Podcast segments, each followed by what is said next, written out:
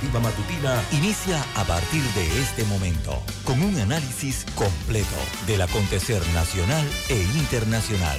Noticiero Omega Estéreo. Omega Estéreo Noticias.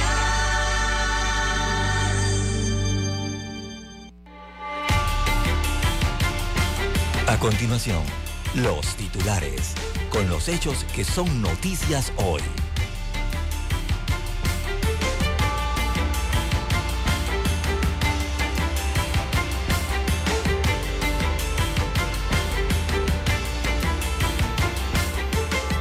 Días a todos y a todas nuestras oyentes. Hoy es miércoles 7 de febrero del año 2024. Yo soy César Lara y junto a Juan de Dios Hernández. Estas son, estos son los titulares más eh, destacados eh, para esta mañana. 76% de los electores no reelegiría a los actuales eh, diputados. No los quieren, señalan encuestas. También eh, para hoy, amigos oyentes, emitirán decreto para que, para que profesiones liberales comiencen a usar facturación electrónica. 826.9 millones de dólares en exportaciones entre enero y noviembre, destacan los últimos informes económicos. También para hoy, amigos oyentes, eh, tenemos que panameños arriesgan 2.515 millones de dólares en juegos de azar. Apuestas ganan terreno en el país. También eh, tenemos candidatos eh, por libre postulación, ya tienen en sus manos el padrón electoral fotográfico. Zulay Rodríguez eh, se reúne con Ricardo Martinelli Berrocal y reitera que no hay alianza con José Raúl Mulino. También, amigos oyentes, Carnaval en la cinta costera empiezan a instalar la tarima principal. La Facultad de Medicina de la Universidad de Panamá recibe acreditación internacional. También hay un revés tecnológico en la caja del Seguro Social. Los procesos en los bancos de sangre son a mano.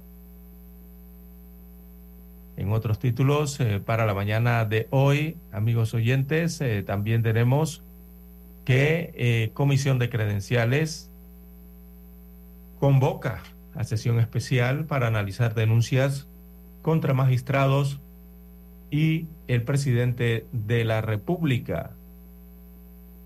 En otros títulos, para la mañana de hoy, aumenta tráfico vehicular desde y hacia Panamá Oeste también exdiputado Luis Lucho Gómez presenta su renuncia al Partido Revolucionario Democrático. En estos mismos temas, el exdiputado Osman Gómez fue detenido, es solicitado por peculado agravado.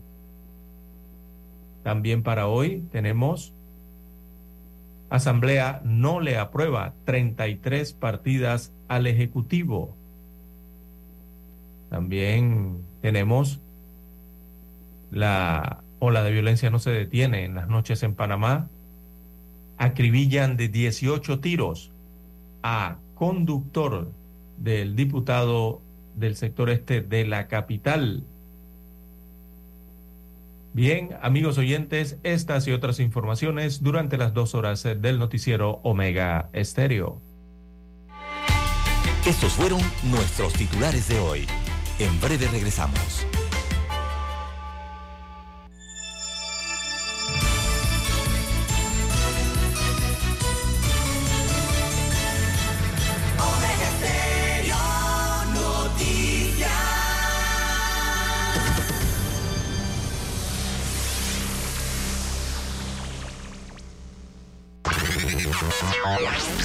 El dominante Cerro Azul Omega Estéreo cubre las provincias de Panamá, Colón, Darién, Panamá Oeste y las playas en los 107.3.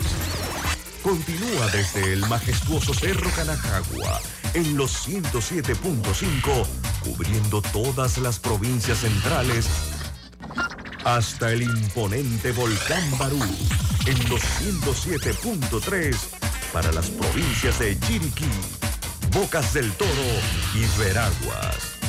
Omega Estéreo para todo Panamá.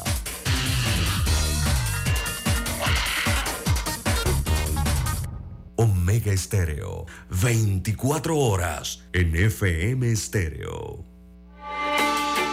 Noticiero Omega Estéreo.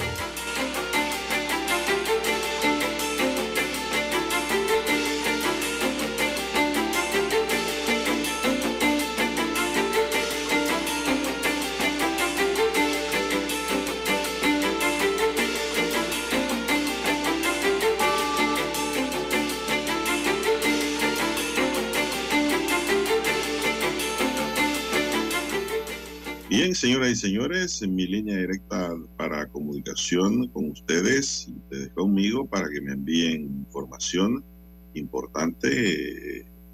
utilizamos el WhatsApp.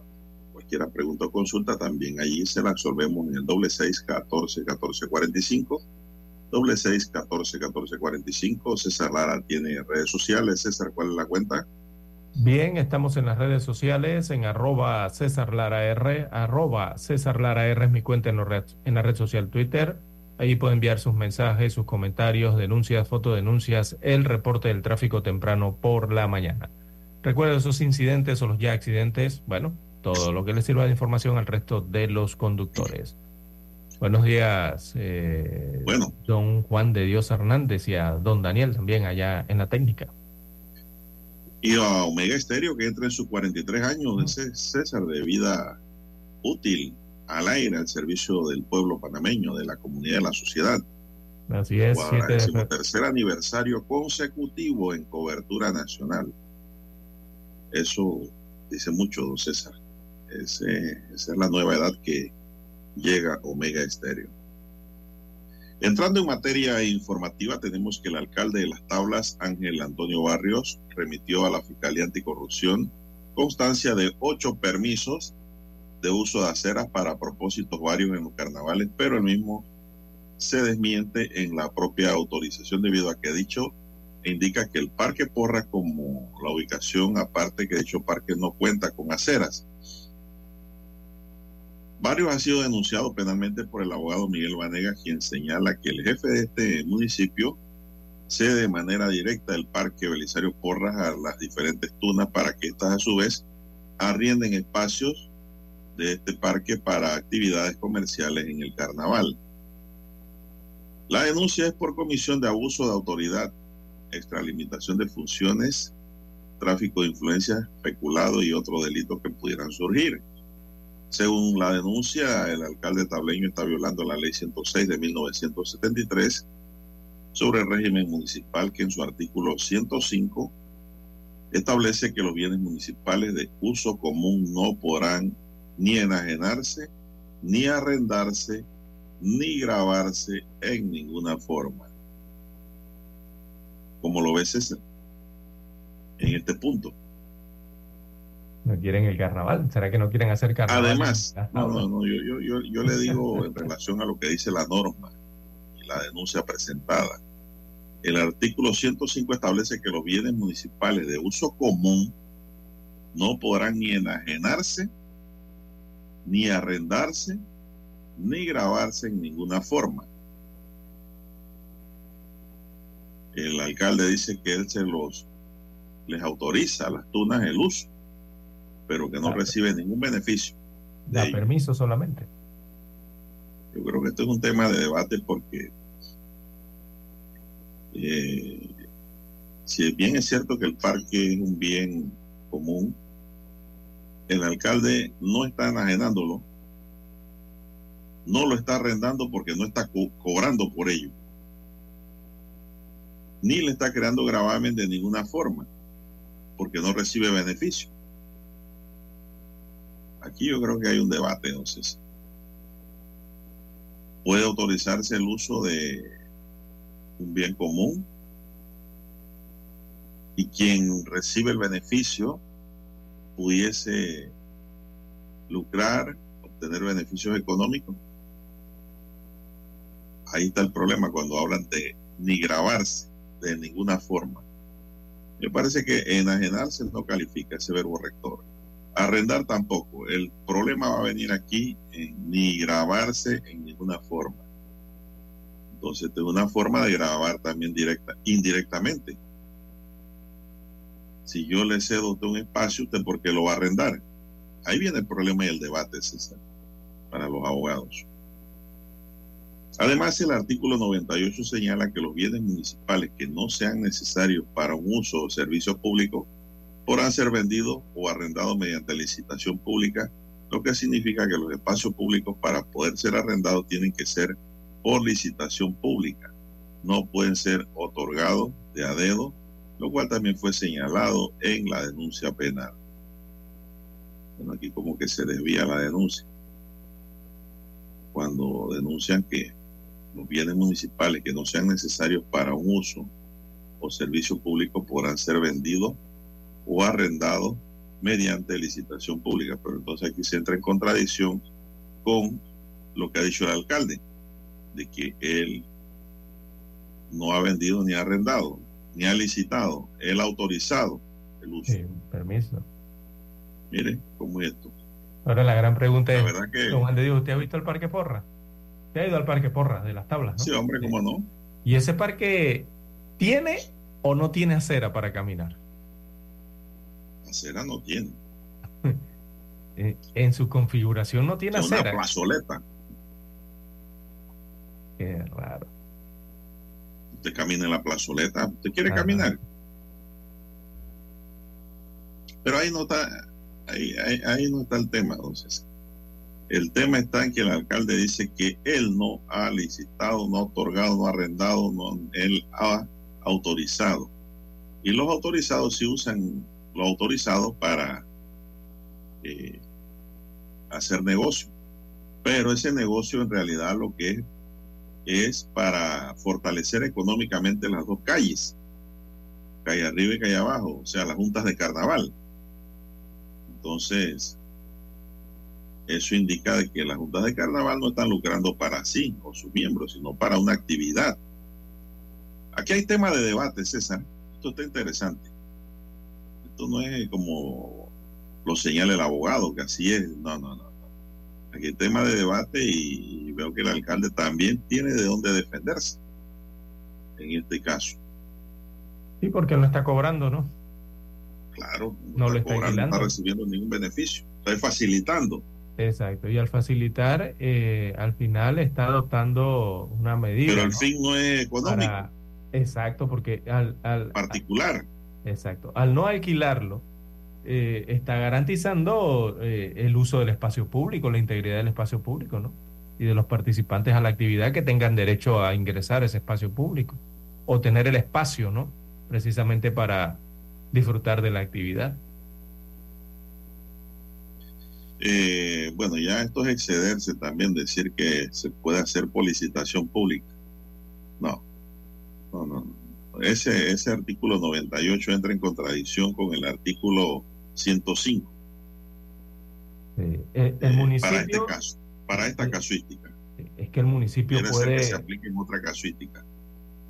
Es que el municipio puede permitir el uso del espacio público a, a las personas o a, o a alguna no, aquí, jurídica, ¿no? César, no es pero, pero siempre que no implique, siempre que no implique eh, el arrendamiento, que no implique el título de dominio, ¿no?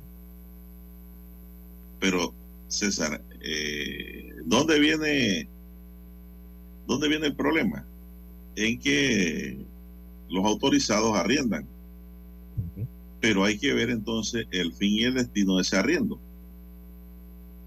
Porque tampoco es justo que el alcalde, y no tiene sentido, le dé una autorización a una persona natural o jurídica y esa persona utilice el espacio para lucrarse privadamente.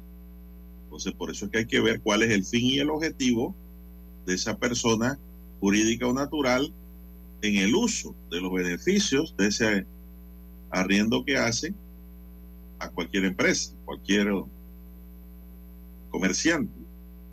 Hay que ir a la pausa. Hay que hilar fino. Aquí los fiscales tienen que hilar fino en este caso, y igualmente más fino los jueces. Al momento en que vayan a ver este tema, que este tema no se va a cerrar hoy ni mañana, todo va para después del carnaval. La pausa y retornamos.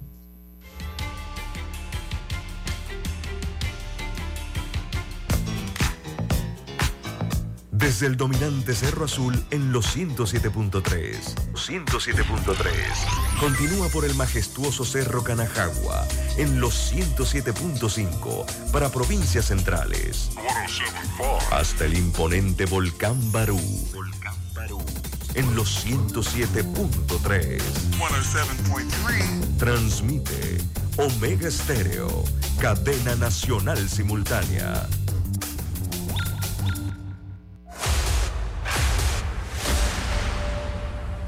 Desde los estudios de Omega Estéreo, establecemos contacto vía satélite con la voz de América. Desde Washington, presentamos el reportaje internacional.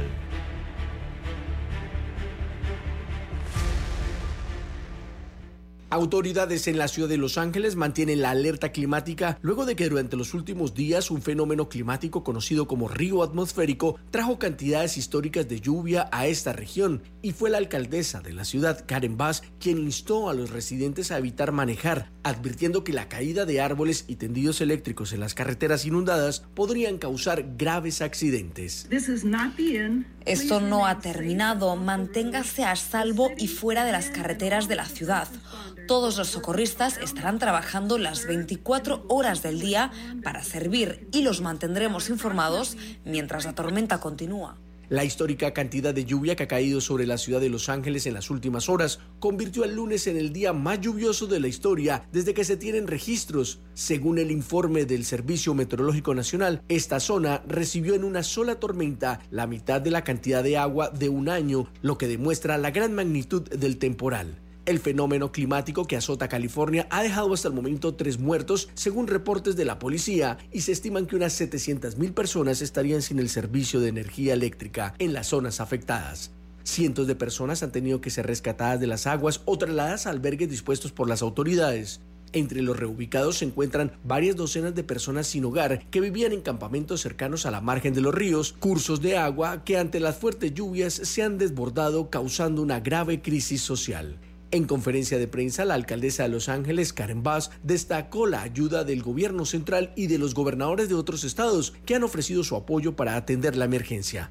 Por su parte, el Departamento de Bomberos de Los Ángeles dijo que al menos mil bomberos estaban haciendo frente a 49 flujos de escombros, 130 reportes de inundaciones, media docena de incendios de estructuras y varios rescates de personas varadas en vehículos que estarían atrapados en medio de las aguas. Héctor Contreras, Voz de América, Washington. Escucharon vía satélite desde Washington el reportaje internacional. ¿Quieres anunciarte en Omega Stereo pero no sabes cómo?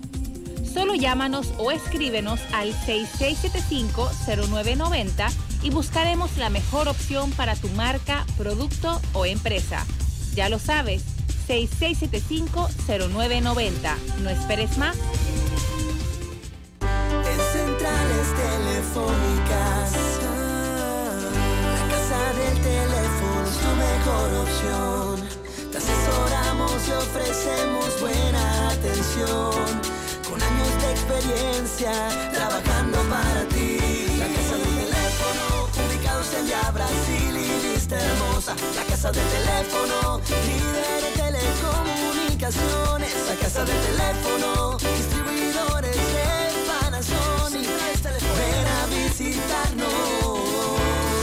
La casa del teléfono. 229-0465 lsdtcorp.com Distribuidor autorizado Panasonic. Noticiero Omega Estéreo.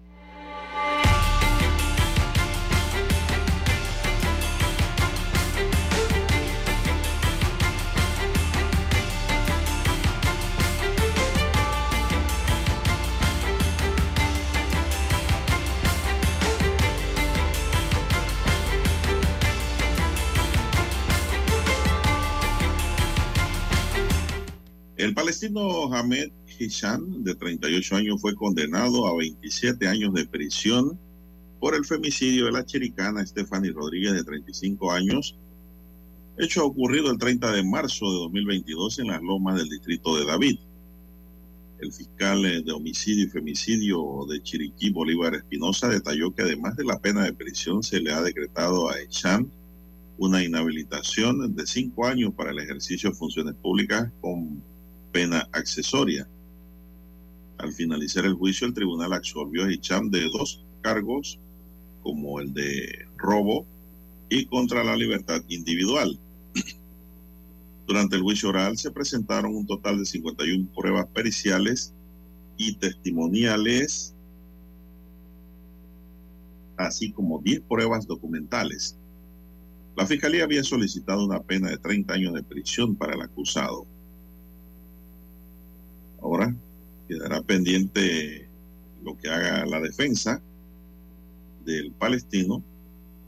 Aquí estamos hablando, bueno, este fue un juicio en derecho, don César. Aquí lo que se puede pedir ahora es nada más una aclaración también. ¿eh? Aquí no hay para dónde agarrar. Bueno, sí se puede hacer una casación también, claro. Estamos hablando de un tribunal superior, una pena que permite la casación, delito que lo permite. A lo mejor vienen con una casación los, abogados. O, sí, pueden venir para ver qué acontece en la esfera superior. O anulación también puede ser, también cabe, ¿no? Todo depende de lo, cómo los abogados enfoquen el tema. Los abogados del palestino. Son las 5.54 minutos. Bien, 5.54 minutos de la mañana en todo el territorio nacional. Bueno, he quedado pensando un poco sobre el tema del parque. Eh, pero bueno, vamos a otras el parque, César. noticias. Vamos, no, es que están preguntando aquí. Vamos a otras eh, noticias. Bien, eh, don Juan de Dios.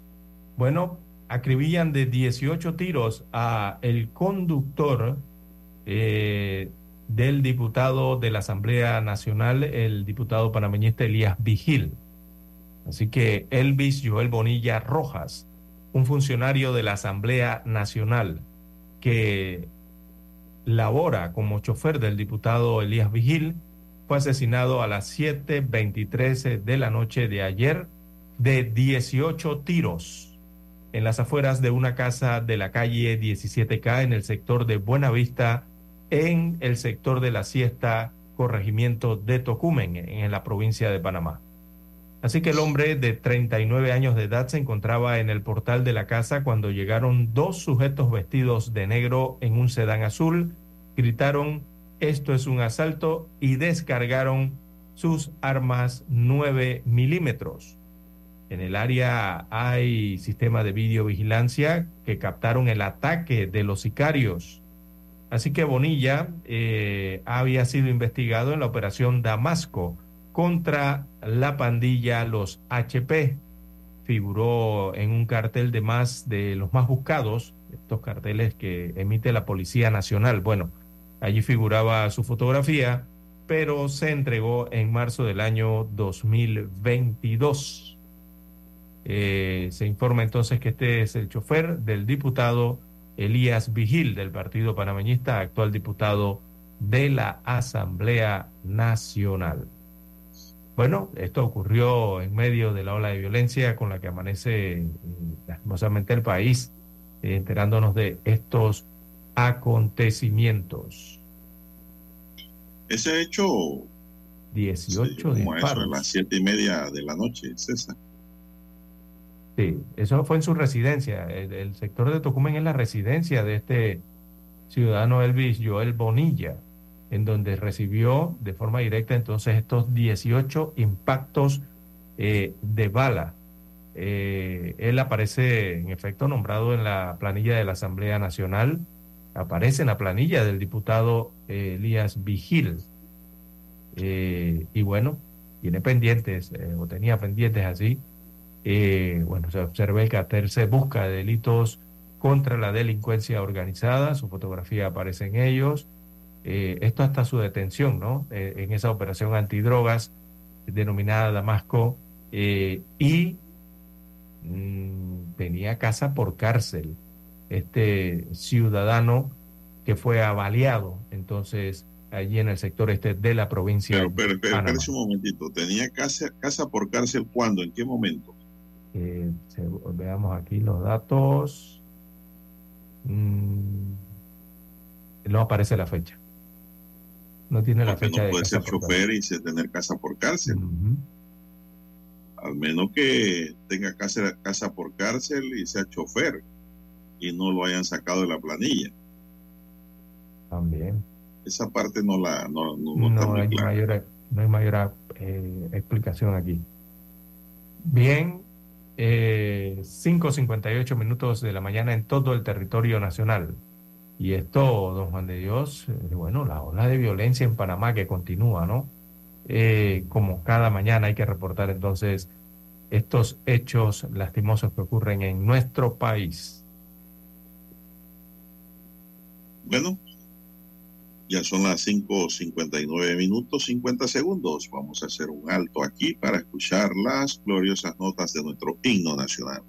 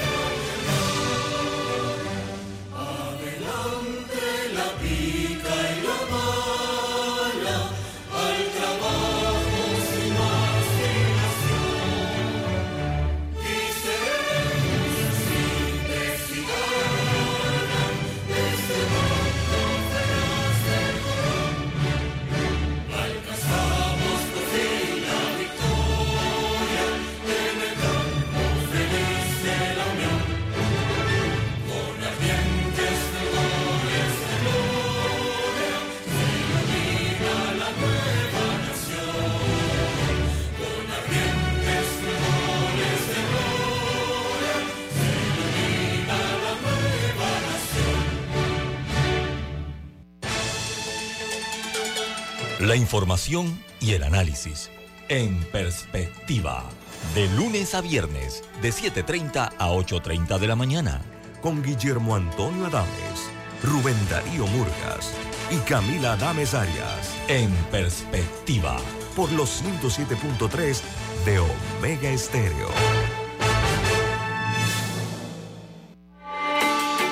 Noticiero Omega Estéreo.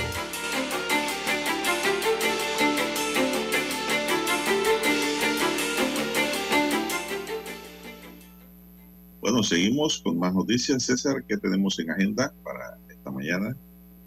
Bien, el exdiputado Osman Gómez fue detenido este martes, eh, solicitado por peculado agravado, así que fue aprendido en la provincia de Chiriquí. Su nombre completo, Osman Camilo Gómez, exdiputado y candidato por el partido Alianza en el circuito 4-2. Este es el circuito del distrito de Barú, donde se encuentra Puerto Armuelles. Así que Gómez, requerido por el delito contra la administración pública, el delito específico especulado agravado, mantenía una orden de aprehensión y conducción del juzgado de garantías de la provincia de Chiriquí. Miembros del Senafrón arrestaron a Gómez y lo pusieron a órdenes de la autoridad solicitante, según se indicó. El candidato era solicitado para comparecer el mes pasado a una audiencia de formulación de imputación y medidas cautelares reprogramada por delito contra la administración pública. Así que en el año 2017, en otro caso, el exdiputado fue aprendido en el Aeropuerto Internacional Enrique Malex de la ciudad de David con un arma de fuego sin permiso correspondiente. Destacan los informes eh, respecto a la detención del el exdiputado y actual candidato a la diputación por el circuito 4-2 en Barú. Él es, de, él es candidato del partido Alianza, allá en el occidente de la República, don Juan de Dios. Bien, seis, cinco minutos eh, no, pero, de la mañana. pero los tuvieron que soltar, César. Sí es cierto que lo detuvieron, pero lo tuvieron que soltar porque están parados por el fuero electoral. Sí, bueno, sí. Así que se salvó de esta, por ahora, pero queda pendiente. En otra nota para esta mañana son las seis, cuatro minutos, sí, ya, fuente cercana a los dirigentes eh, del partido RM y de Zulay Rodríguez, pues eh, dicen que se reunieron para que ahora Zulay apoyara a José Raúl Molino. Porque Zulay dijo el pasado fin de semana de que ella, su alianza, su amistad era con Martinelli y no con Molino.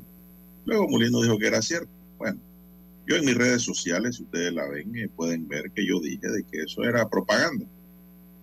Que eso dentro de unas horas habría un nuevo aviso de que Zulay sí dice que apoya a Molino. Porque aprovechan los espacios mínimos los políticos para hacer propaganda, ¿no? Eh, cualquiera diría, ay, mira que se le abrió Zulay a RM. No, no, no, no, no. Ella va a apoyar a RM si es que corre, cosa que dudo, o va a apoyar a José Raúl Molino. Y no tiene sentido, se ve para hacer propaganda. Y en efecto, así como lo escribí en mi red, así es. Eh, ella tiene que continuar allí, porque ese es eh, su amistad política su acercamiento con el partido RM ante la inhabilitación inminente de Ricardo Martinelli. Son las seis, cinco minutos. Ella reiteró, pero ella reiteró, dígame. Ella reiteró que la alianza es con Martinelli, no con Mulino, eh, el día de ayer. No, pero que se reunieron. Seis, cinco minutos de la mañana en todo el territorio nacional. Sí, en la reunión. Bien, eh, hay que hacer la pausa, escuchemos los deportes. Omega Estéreo, 24 horas en FM Estéreo. Con ustedes las noticias deportivas nacional e internacional más destacadas. Deportes, Omega.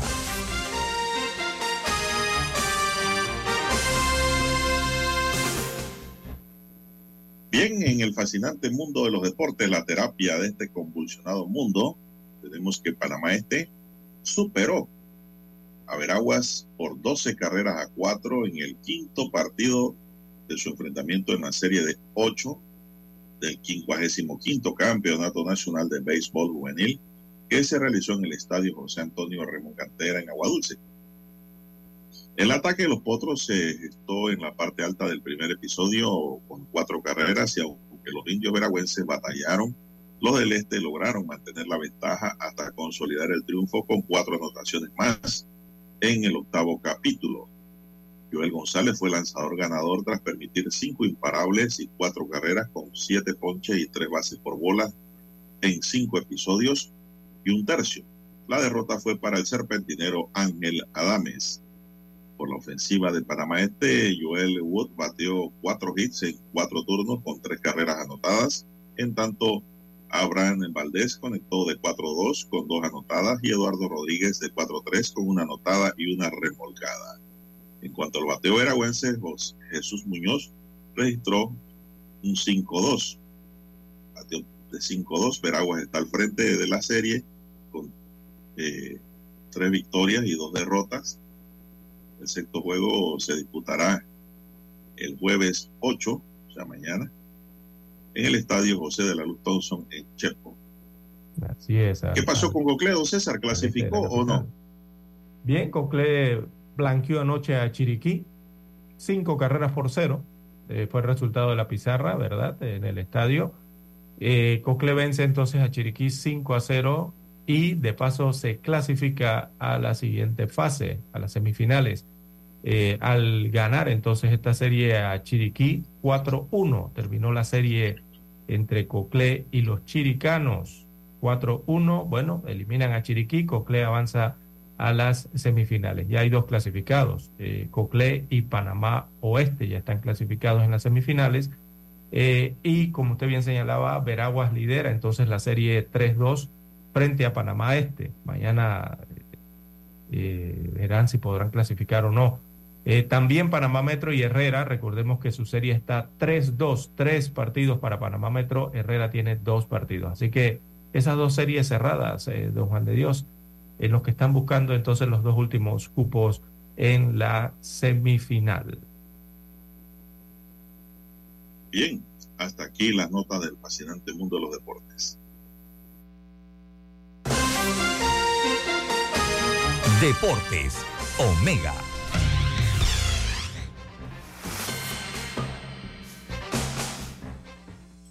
Escuchar Omega Stereo es más fácil que nunca. Solo busca la aplicación de Omega Stereo en Play Store o App Store y descárgala gratis. No te pierdas los mejores programas y tu música favorita. Descarga la app de Omega Stereo y disfruta las 24 horas donde estés. Noticiero Omega Estéreo. Desde los estudios de Omega Estéreo, establecemos contacto vía satélite con la voz de América. Desde Washington, presentamos el reportaje internacional.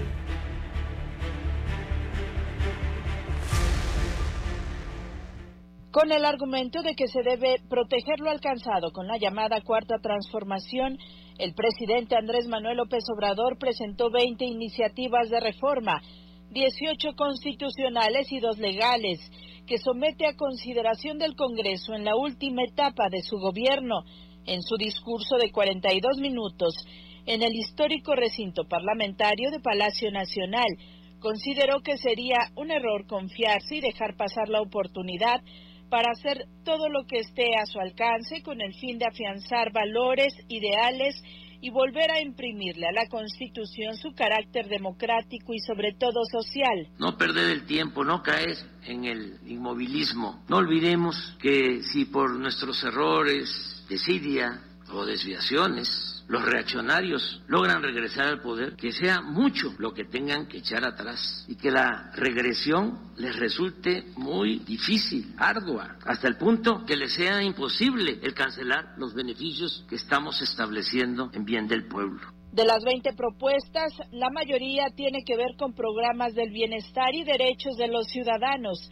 Entre ellos dotar a los pueblos y comunidades indígenas y afromexicanas de legitimidad jurídica, garantizar atención médica integral y que los trabajadores y sus familias puedan ser dueños de sus viviendas, proscribir en territorio nacional la extracción de hidrocarburos mediante el fracking, no otorgar concesiones para la actividad minera a cielo abierto y la reforma al sistema de pensiones que pretende revertir los cambios aprobados durante los exenios de Ernesto Cedillo y Felipe Calderón. Les impiden jubilarse con el 100% de su salario. Para reparar este daño a los trabajadores en general, desde el primero de mayo de 2024, se va a crear un fondo semilla de 64.619 millones de pesos que se irá incrementando poco a poco, al mismo tiempo que se utilizará lo necesario para compensar a los trabajadores afectados por las reformas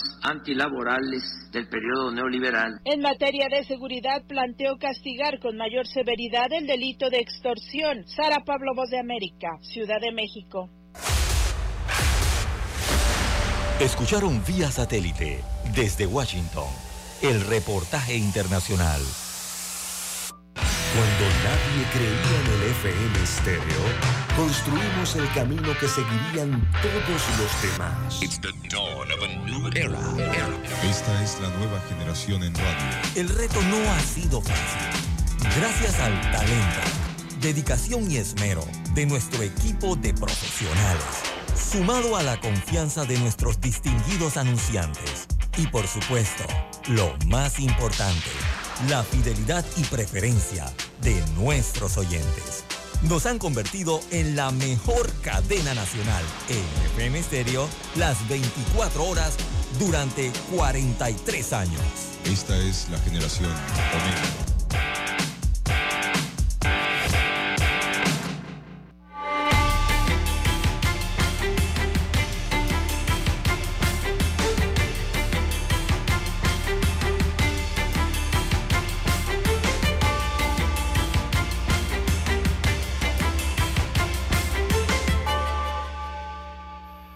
Una mujer de generales aún desconocidas murió la mañana este martes en Capira, provincia de Panamá, al ser atropellada dentro de la ola de atropellos que hay en Panamá.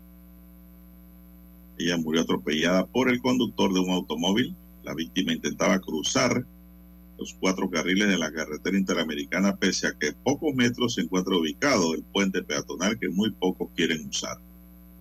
El personal médico que viajaba en una ambulancia desde la provincia de Herrera hacia la ciudad capital brindó los primeros auxilios a la víctima, aunque luego de varios minutos de maniobras, la misma falleció. Personal del Ministerio Público se tuvieron que presentar al lugar para el levantamiento del cuerpo e iniciar las investigaciones. Tres personas han fallecido en accidentes de tránsito en el distrito de Capira durante este año. Eh, así que pues sí. ahora este conductor tiene un dolor de cabeza. Qué dolor de cabeza, don de Dios. Y veo la fotografía y es que allí mismo está el paso elevado, el, el paso peatonal elevado, o sea, el puente peatonal eh, en el distrito de Capira, ¿no? Allí a escasos metros de donde ha ocurrido este accidente o este atropello, ¿no? Así que, bueno, las recomendaciones siguen siendo las mismas. Oiga, si usted tiene un paso peatonal elevado, ¿usted por qué quiere atravesar o tiene que atravesar cuatro carriles de una carretera de eh, una velocidad considerable como la carretera panamericana, a pesar de que sea un poblado, ¿no? Utilice los pasos elevados peatonales o los pasos subterráneos peatonales, bueno, en otros puntos de la República, por ejemplo, la ciudad capital, que tiene pasos subterráneos a través de las estaciones del metro, que es otra situación que se nota mucho, ¿no?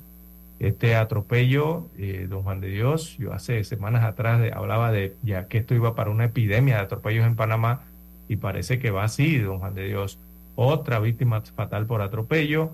Ayer, eh, dentro de los accidentes en general, fueron 139 accidentes de tránsito de diferentes tipos, ¿no? Vuelco, choque, colisión, caídas y se registraron tres atropellos el día de ayer. Y si usted ve la estadística anterior, van en ese ritmo de cuatro, cinco atropellos por día. Es el promedio de lo que se está registrando en el país, de tanto accidente por atropello y lesionado por atropello. En cifras generales, don Juan de Dios, van 45 muertes eh, por accidentes de tránsito en los 37 días que han transcurrido, o por lo menos que tiene este reporte, 37 días del año. Eso significa que han, han fallecido 18 personas más por accidentes de tránsito si se hace una comparativa con los 37 días del año 2023, entre enero y febrero del 2023, ¿no? Esos 37 días del año pasado eh, iban menor cantidad de víctimas. Ahora, eh, para este 2024 van 18 más en comparación con aquella con aquel periodo del año, ¿no? Y los accidentes de tránsito, o sea que han aumentado las muertes por accidentes de tránsito en estos primeros días del año, eh, don Juan de Dios. Y la recomendación es, oiga, los peatones, recuerde que también utilizan el espacio público y, eh, bueno, eh, tienen que andar con la precaución, con la atención debida, ¿no? al cruzar calles o utilizar incluso las veredas, don Juan de Dios, y a los conductores a tener el debido cuidado y la prevención para evitar estos accidentes. Bueno, ayer eh, el expresidente de Chile, Sebastián Piñera, murió al estrellarse el helicóptero que al parecer pilotaba sobre el lago Rengo, ubicado en el sur del país. Él viajaba acompañado de otras tres personas, pero él era el que llevaba al mando la nave, según las autoridades chilenas. Cuando pues sufrió el desperfecto y la nave cayó, con tan mala suerte para él que el cinturón lo aprisionó en las profundidades del lago, perdiendo la vida el expresidente eh, chileno. Así que pues continúan las investigaciones a ver cuáles fueron, cuál fue la causa de la caída de la nave. Lamentable, según reportes de prensa, el expresidente iba a los mandos del aparato y al final de la historia quedó atrapado por su propio cinturón de seguridad y se hundió en el lago, de donde los servicios de seguridad y emergencia lo sacaron. Las otras tres personas sí lograron salvar su vida. Piñera nació el primero de diciembre de 1949 en Santiago. Era padre de cuatro hijos, fue militante del Partido Demócrata Cristiano, sirvió como embajador en Bélgica, y ante la ONU en el gobierno de Eduardo Frei Montalva, un economista que trabajó muchos años para el Banco Interamericano de Desarrollo y para el Banco Mundial. Son las 6:19 minutos. ¿Qué más tenemos, César? Bien, 6:19 minutos de la mañana en todo el territorio nacional. En más informaciones eh, para la mañana de hoy, amigos oyentes, bueno, hay problemas eh, con el banco de sangre en la caja del Seguro Social. Hay un revés tecnológico en esta institución, en el proceso eh, de donación, eh, porque estos procesos se están haciendo a mano. Recordemos que anteriormente allí había una concesión a una empresa que llevaba la, eh, la data, ¿no? Llevaba los datos, los documentos de, lo, de las donaciones y de los donantes y bueno, al parecer ese contrato está vencido o no, o no se ha reactivado en los últimos años y eso ha obligado entonces a hacer eh, un trámite, los, que los trámites sean a mano, ¿verdad? En este tipo de donaciones y eso conlleva su riesgo. ¿ah? Así que los procesos llevados a cabo en los bancos de sangre de la Caja del Seguro Social, de Social han vuelto a ser manuales, retrocediendo por lo menos 20 años debido a que el software utilizado para el manejo de los datos fue retirado por la empresa proveedora, lo que impide tener acceso a la base de datos de donantes en el país. Imagínese usted, es la situación que está enfrentando la Caja del Seguro Social y ante la ausencia de ese sistema informático que era robusto y especializado, esto está generando entonces importantes obstáculos en la, eh, lo que es la operatividad diaria del banco de sangre. O sea, esto va a significar que les va a tomar más tiempo eh, eh, eh, captar la sangre ¿no? de, de los donantes. recordemos que donar sangre de don Juan de Dios lleva todo un proceso, hay que hacer revisión del paciente o, bueno, en este caso porque llega una instalación de salud se le considera paciente, del donante en este caso, de su sangre, ¿no? Revisar si está en buenas condiciones físicas, si la sangre que está donando es la correcta, Juan de Dios, y sobre todo si no padece ningún tipo de enfermedades, eh, el donante, ¿no? Todo esto estaba, parte de todo esto estaba dentro de ese, sistema de computadoras o, software eh, de computadoras que mantenía al día la data, la información de todo ello, y ahora sin esto eh, es como más complicado, ¿no?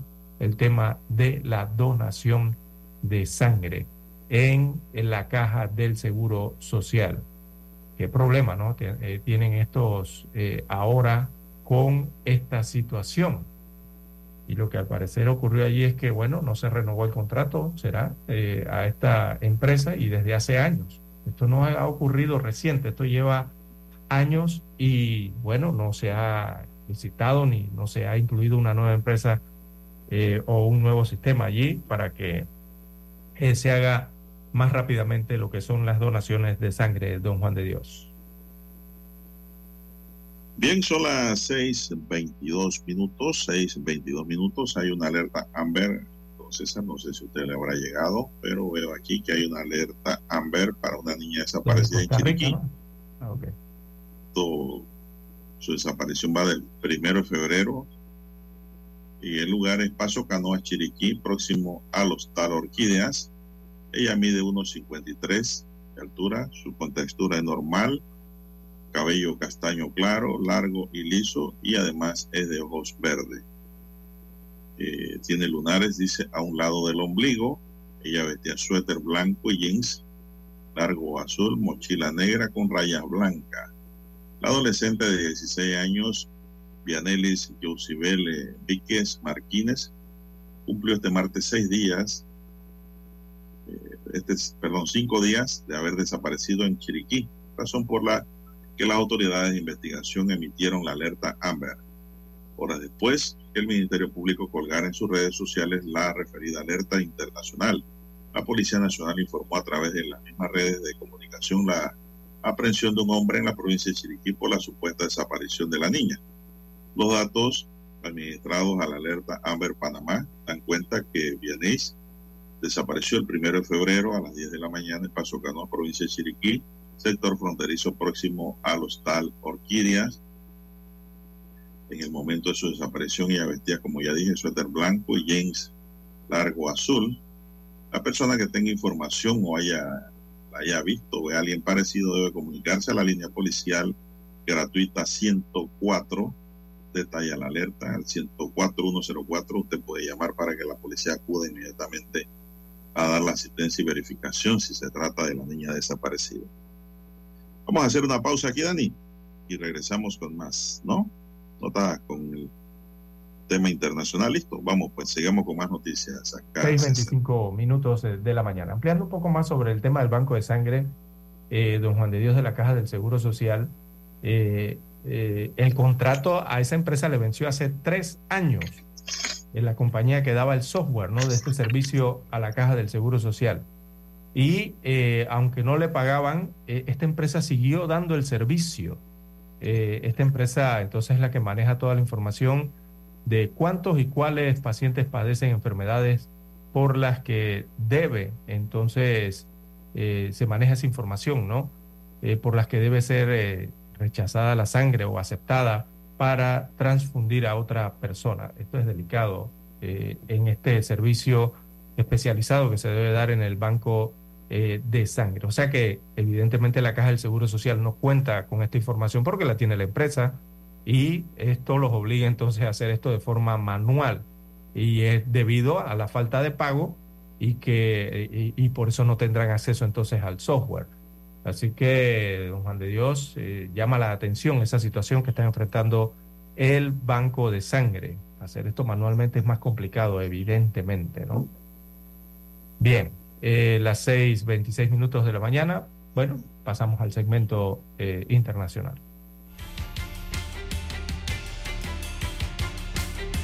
Noticiero Omega Estéreo. Check, check, check. Willy, Willy, Willy.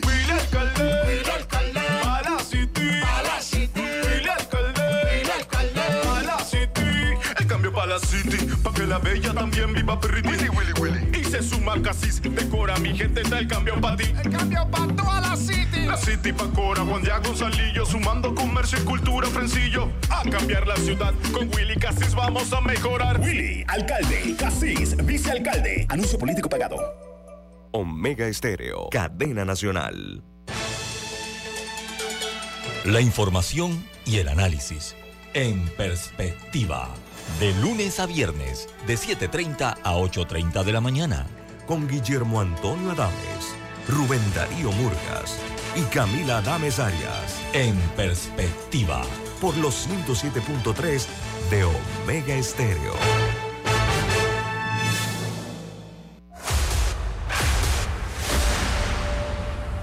Desde los estudios de Omega Estéreo, establecemos contacto vía satélite con la voz de América.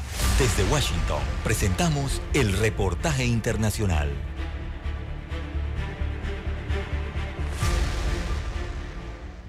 Los incendios forestales continúan en la región de Valparaíso, en Chile, en medio de la imposibilidad de las entidades de socorro de acceder a algunas zonas afectadas por las llamas, mientras el Servicio de Medicina Legal reportó que el número de víctimas mortales del siniestro se elevó a 122 y aún existen cientos de desaparecidos. Marisol Prado, directora del Servicio Médico Legal, explicó que de los 122 fallecidos, 32 han sido identificados y que esperan iniciar la entrega de los cuerpos a los familiares lo más pronto posible, en tanto el toque de queda y la alerta nacional se mantienen mientras no se logren concluir las actividades de contención del fuego, rescate de los cuerpos y rehabilitación de la zona. Sofía González, delegada presidencial en la región de Valparaíso, explicó. Hemos eh, acordado poder mantener este toque de queda en atención a la necesidad que tienen tantos vecinos de eh, sentir seguridad tener tranquilidad en estos días. Por su parte, el presidente Gabriel Boric se reunió con el Consejo de Seguridad Nacional en medio de la emergencia por los incendios forestales para abordar la amenaza de seguridad nacional, un compromiso que había agendado previo a la tragedia que afecta a la nación y durante una comparecencia de prensa explicó los motivos de su decisión que estamos en una emergencia grave, hoy día viviéndola, que es la del incendio en Valparaíso y la más catastrófica de nuestro país desde el terremoto del 27 de febrero del 2010 y muchas de las energías del Estado están puestas en este momento allá, tomé la decisión de mantener la citación y la convocatoria al COSENA, porque el Estado tiene que ser capaz de abordar distintos desafíos de manera paralela. Simultáneamente, las autoridades han iniciado la investigación del origen de los incendios y se insiste en que la responsabilidad de los siniestros habría sido intencional. Sala de redacción, Voz de América. Escucharon vía satélite desde Washington el reportaje internacional. Noticiero Omega Estéreo. Las noticias impresas en tinta sobre papel. Con ustedes. Escuchando el periódico. Los titulares de las primeras planas de los diarios estándares de circulación en Panamá.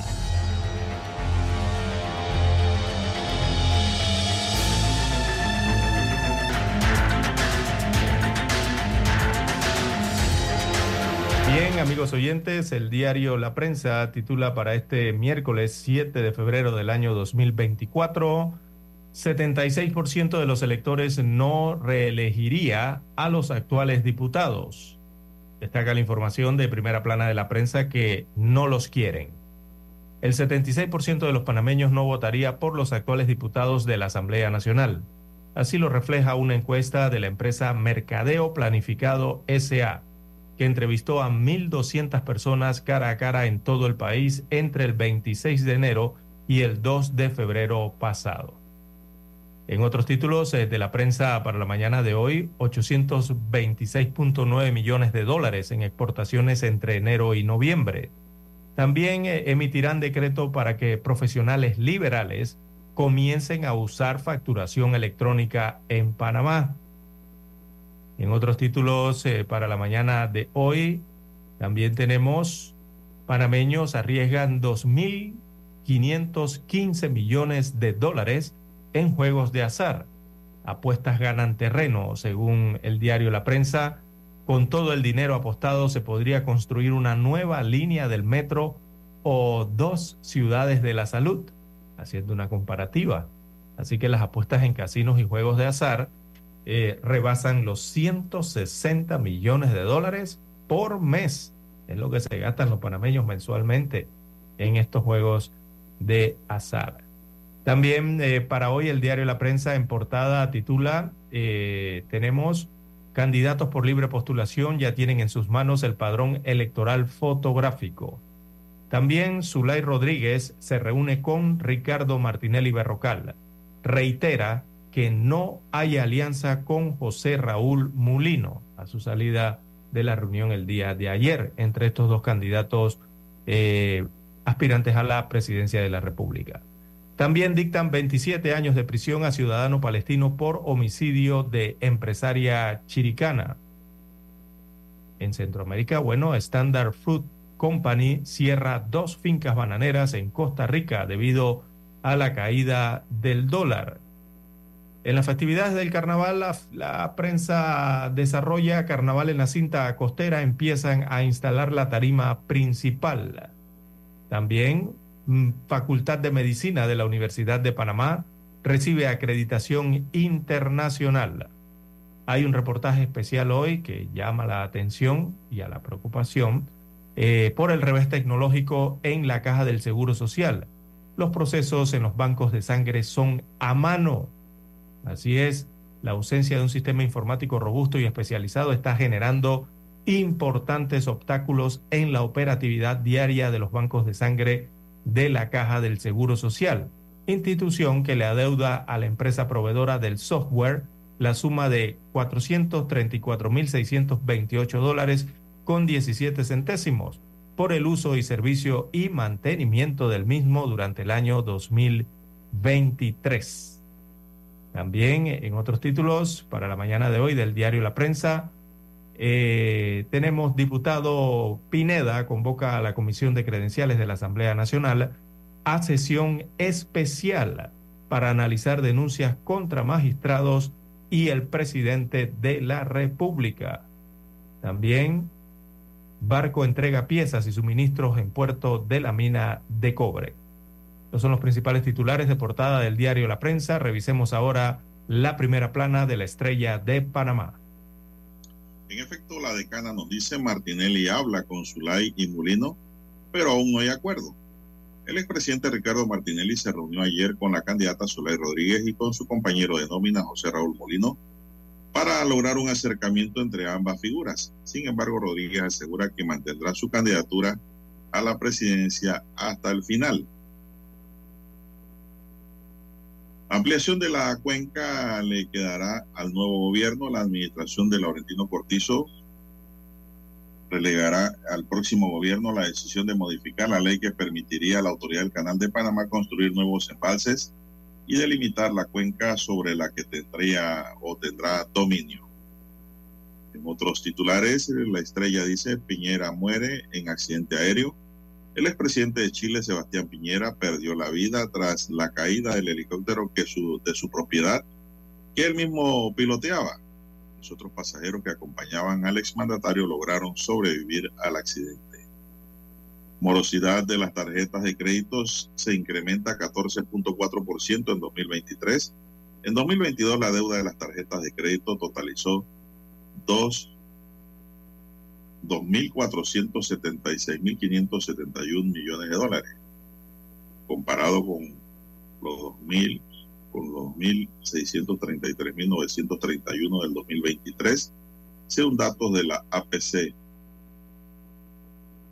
Incendios en Chile dejan 131 muertos.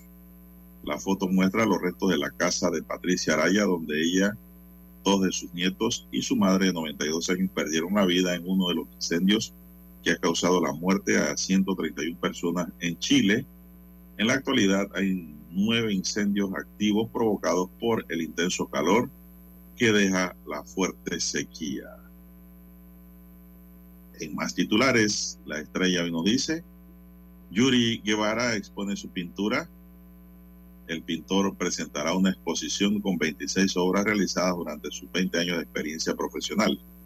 El artista rinde tributo a la mujer y brinda una mirada distinta de la muerte.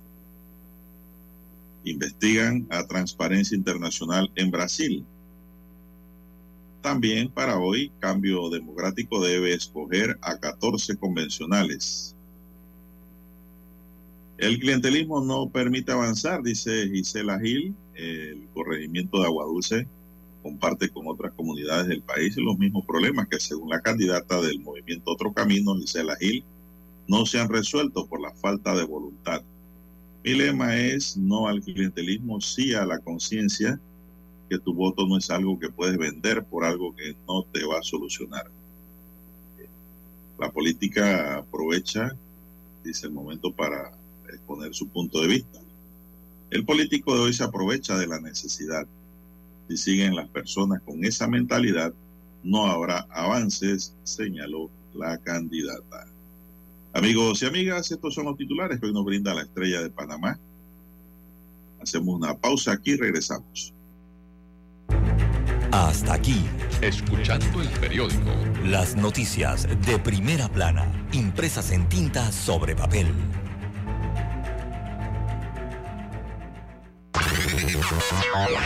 Desde el dominante Cerro Azul, Omega Estéreo cubre las provincias de Panamá, Colón, Darién, Panamá Oeste y las playas en los 107.3. Continúa desde el majestuoso Cerro Canajagua en los 107.5, cubriendo todas las provincias centrales hasta el imponente volcán Barú en los 107.3 para las provincias de Chiriquí, Bocas del Toro y Veraguas. Omega Estéreo para todo Panamá.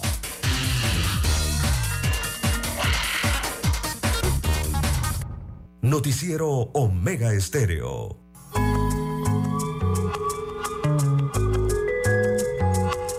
La economía mueve al planeta. Con ustedes, desde Washington, vía satélite, la nota económica.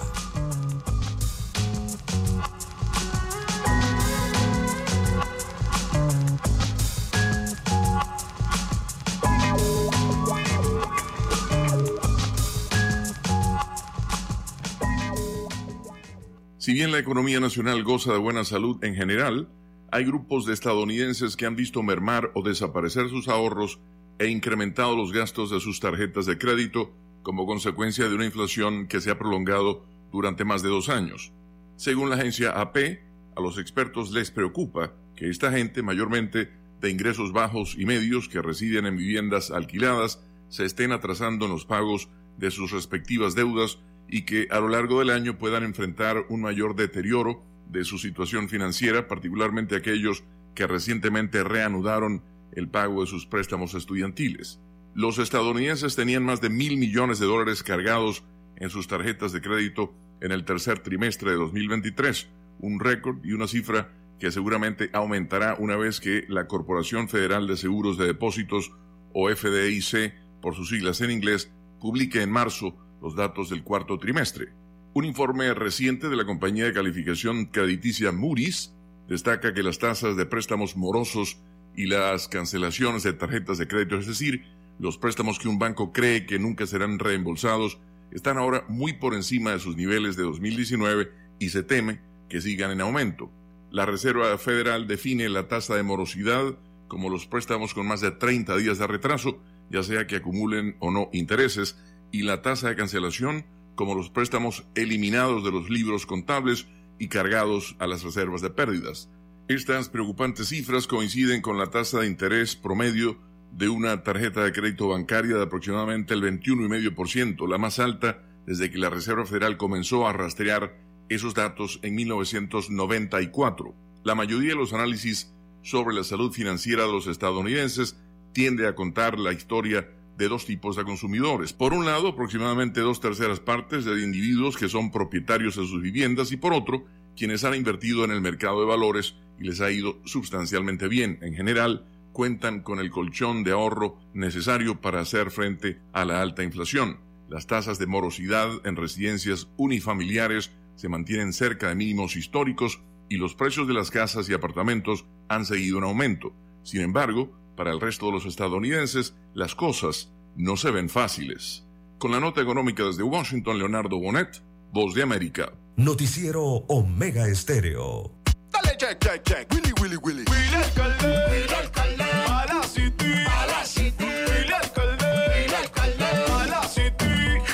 Para la city. Pa' que la bella también viva pretty. Willy, Willy, Willy. Y se suma Casis. Decora mi gente, está el cambio para ti. El cambio para toda la city. La city pa' Cora, Juan Diego Gonzalillo. Sumando comercio y cultura, Frencillo. A cambiar la ciudad. Con Willy Casis vamos a mejorar. Willy, alcalde. Casis, vicealcalde. Anuncio político pagado. Omega Estéreo, cadena nacional.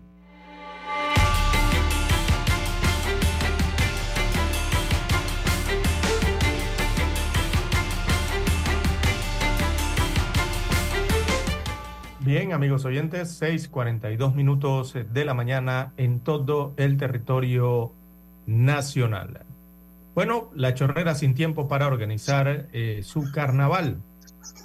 Así que la chorrera se prepara para, eh, para el carnavalito, ¿no? Que es lo que se conoce. Así que los organizadores del carnaval en los dos puntos del distrito de La Chorrera en la provincia de Panamá Oeste eh, han informado que decidieron no realizar esta actividad, argumentando para ello eh, diversas razones. Esto en La Chorrera. Este año la presentación de artistas y la realización de culecos en los predios del Parque Tomás Martín Fuyet, eh, dijo Roberto Terry de León, se suspende al no contar con el tiempo necesario para organizar el evento. Así que De León, que es miembro de la Junta del Carnaval de La Chorrera, explicó que la mayoría de las agrupaciones y artistas ya tienen compromisos en la ciudad capital y también en el interior del país. Con base a ello, se optó por concentrarse en los preparativos para la realización del carnavalito, el cual tendrá su sede en los alrededores del Parque Libertador en el centro de La Chorrera. Recordemos que el carnavalito es posterior al carnaval, ¿no? Es el siguiente fin de semana. Para esa fecha eh, ya se tiene prevista la realización de concursos de comparsas, culecos y presentaciones artísticas, según se informa desde Panamá Oeste. Así que añadió este miembro de la Junta del Carnaval de La Chorrera que eh, posteriormente se procederá a iniciar la organización del carnaval para el año 2025. Así que la chorrera se queda sin carnaval, don Juan de Dios. Por motivos de tiempo, entonces los organizadores, la Junta del Carnaval de la Chorrera, ha decidido suspender los culecos que estaban programados para el Parque Fuyet eh, en este punto de la provincia de Panamá Oeste. Oiga, pero si tienen todo un año para organizar el carnaval, don Juan de Dios, ¿qué les pasó a los amigos? tiene carnaval. En la chorrera, ¿qué les ha pasado, hombre? La chorrera no falla y falla ahora, no puede ser. Sí. Bueno, otro de los puntos en que se ha... Sí, otro de los puntos en que se ha suspendido para este año 2024 la realización del carnaval es también el Espino. Así que en el Espino no habrá carnaval, según se anuncia, en el Espino de la Chorrera.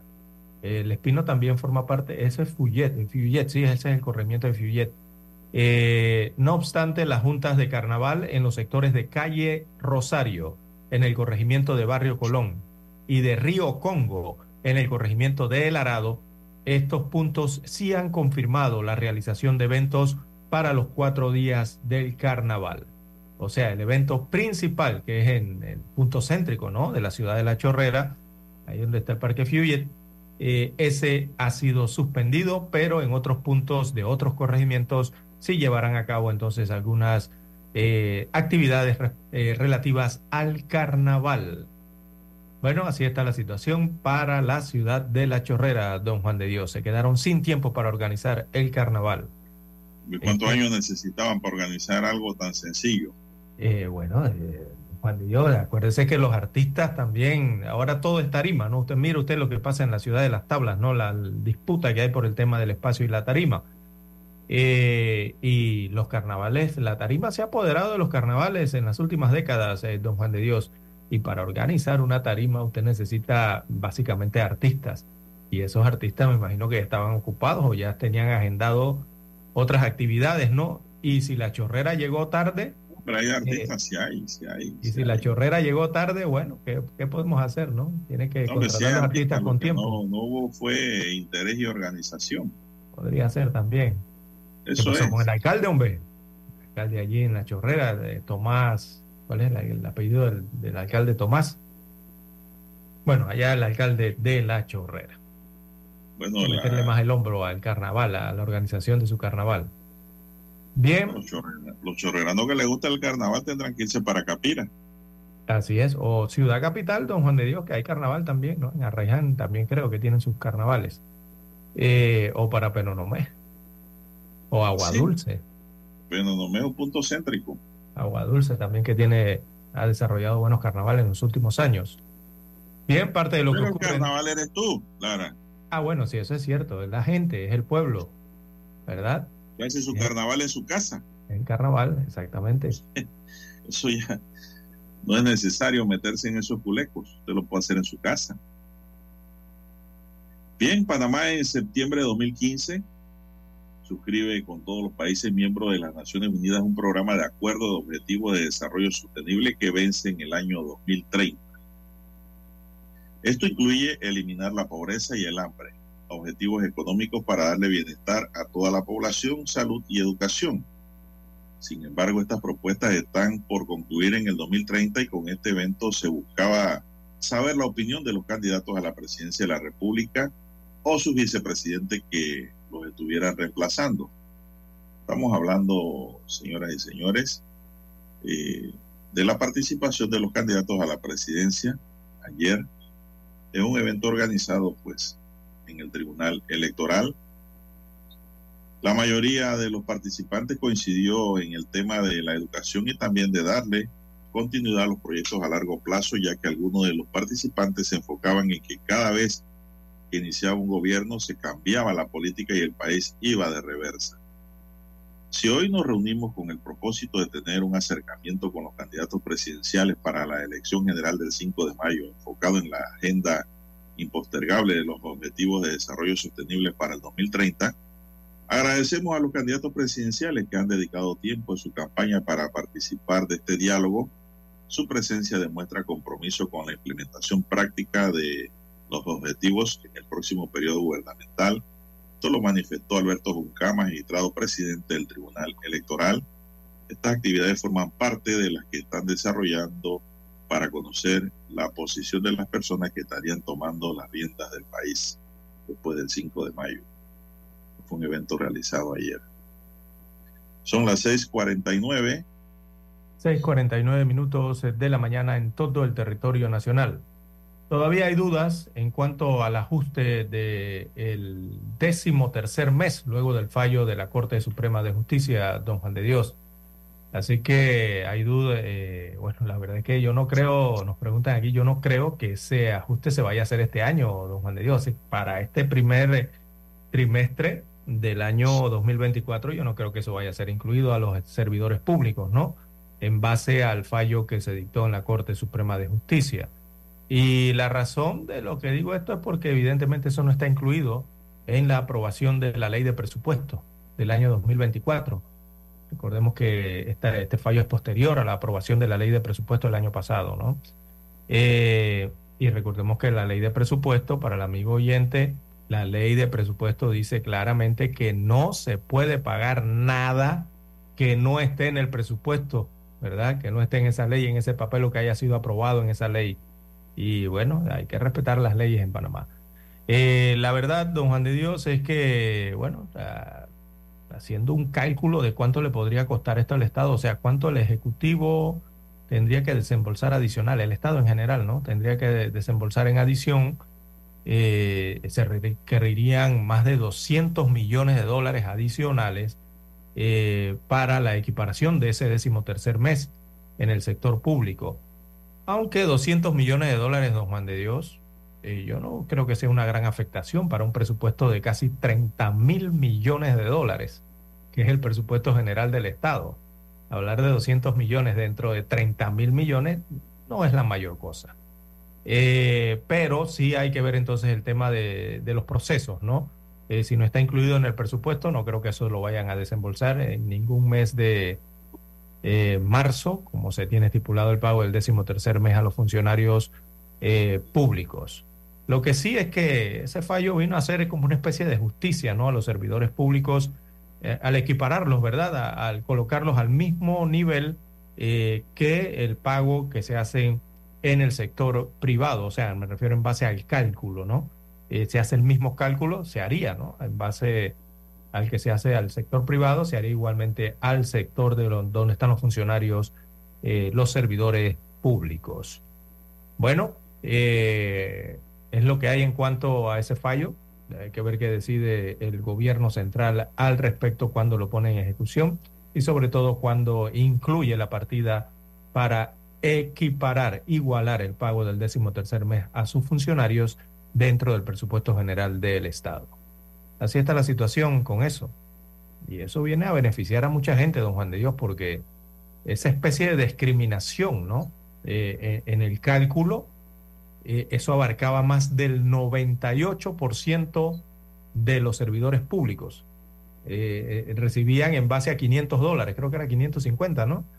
En base a eso tasaban o calculaban el décimo tercer mes y en esa condición estaban, el 98% de la planilla estatal estaba en esa condición. Así que esto, bueno, esta equiparación viene a cambiar esa situación el día entonces en que se ejecute. Bien, el mundo de la música se vuelve a vestir de luto tras confirmarse el sensible fallecimiento de la cantante dominicana Heidi Bello. No sé si usted llegó a conocer de ella, César. Ella fue integrante de la reconocida agrupación Las Chicas del Can Bello murió el domingo en Nueva York a causa de un infarto fulminante cuando mostraba una salud plena, según reportaron medios dominicanos. Eddie Bello se unió a las chicas del CAN en 1988 y junto a Miriam Cruz se convirtieron en las principales vocalistas de la agrupación, muy famosa por cierto en toda América Latina. Mientras Miriam interpretaba éxitos como Juana la Cubana, Tapillao, Sucaína, Bello se encargaba de darle voz a temas como Te Daría, Cosquillitas y Sin Él. Ella después abandonó la orquesta femenina para unirse a la gozamba creada por Quinito Méndez. Pero la nota es el infarto fulminante que sufrió la cantante, como han sufrido infartos fulminantes otros famosos de la música, de los deportes, del arte y que se dan a conocer ¿no? a través de los medios de comunicación. Son las 6.54 minutos. Y la gente conocía más Miriam, a Miriam Cruz, ¿no? Pero es la que siempre estaba al lado de ella, cantando con ella. Sí, sí, era, era la compañera. la compañera, exactamente. Bien, eh, las 6.54, 6.54 minutos de la mañana en todo el territorio nacional. Bueno, la Comisión de Presupuesto en la Asamblea Nacional eh, eh, no aprobó, no aprobó los traslados de partida. Y es que trae un tirijala desde el inicio de año con esta situación de eh, don Juan de Dios. ayer no le aprobaron, son 33 partidas que no le aprobaron al Ejecutivo en esta Comisión de Presupuesto de la Asamblea Nacional.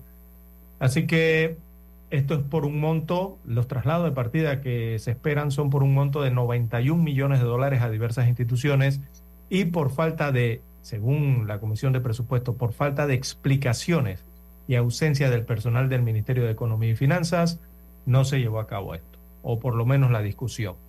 Así que los diputados anteriormente ya habían solicitado a las entidades, a cada una de estas entidades que tienen traslado de partida, justificar la solicitud. Mire usted ya que apenas hace un mes que se les entregó el presupuesto de la vigencia para el año 2024 y según señalan los diputados de la Comisión de Presupuestos, porque están solicitando traslado de partida eh, tan rápido, o sea, al iniciar el año. Mm, bueno, eh, también pedían entonces ayer la presencia del ministro de Economía y Finanzas, Héctor Alexander, para que explique, ahora sí, para que explique el porqué de estos traslados para poder funcionar y es que el Ministerio de Economía y Finanzas, don Juan de Dios, es el que al final aprueba a cada institución que vaya a la Comisión de Presupuesto, ¿verdad? A, a ya pedir su traslado de partida y a, y, a, que sean fiscalizados, ¿no? El traslado de partida y su aprobación o rechazo. Eh, es el MEF el que los autoriza a cada una de las instituciones. Entre las instituciones que solicitaron traslado de partidas están el Tribunal Electoral, el IDAN, el Ministerio del MIDA, este es de Desarrollo Agropecuario, el Ministerio de Cultura, el Ministerio Público, la AT, esta es la Autoridad de Turismo y también el Ministerio de Seguridad. El día de ayer el diputado Juan Diego Vázquez del distrito eh, de San Miguelito, del circuito de San Miguelito, él calificó de incompetente al gobierno porque no va transcurrido un mes desde que se entregó el presupuesto para que ya estén haciendo esta solicitud. Así que la presidenta encargada de la comisión, que es Zenobia Vargas, diputada, eh, explicó que la decisión se adoptó por la nula información recibida por parte de las instituciones que solicitaban los traslados y a los cuestionamientos efectuados por esta instancia legislativa mediante nota enviada en el pasado 31 de enero la fecha.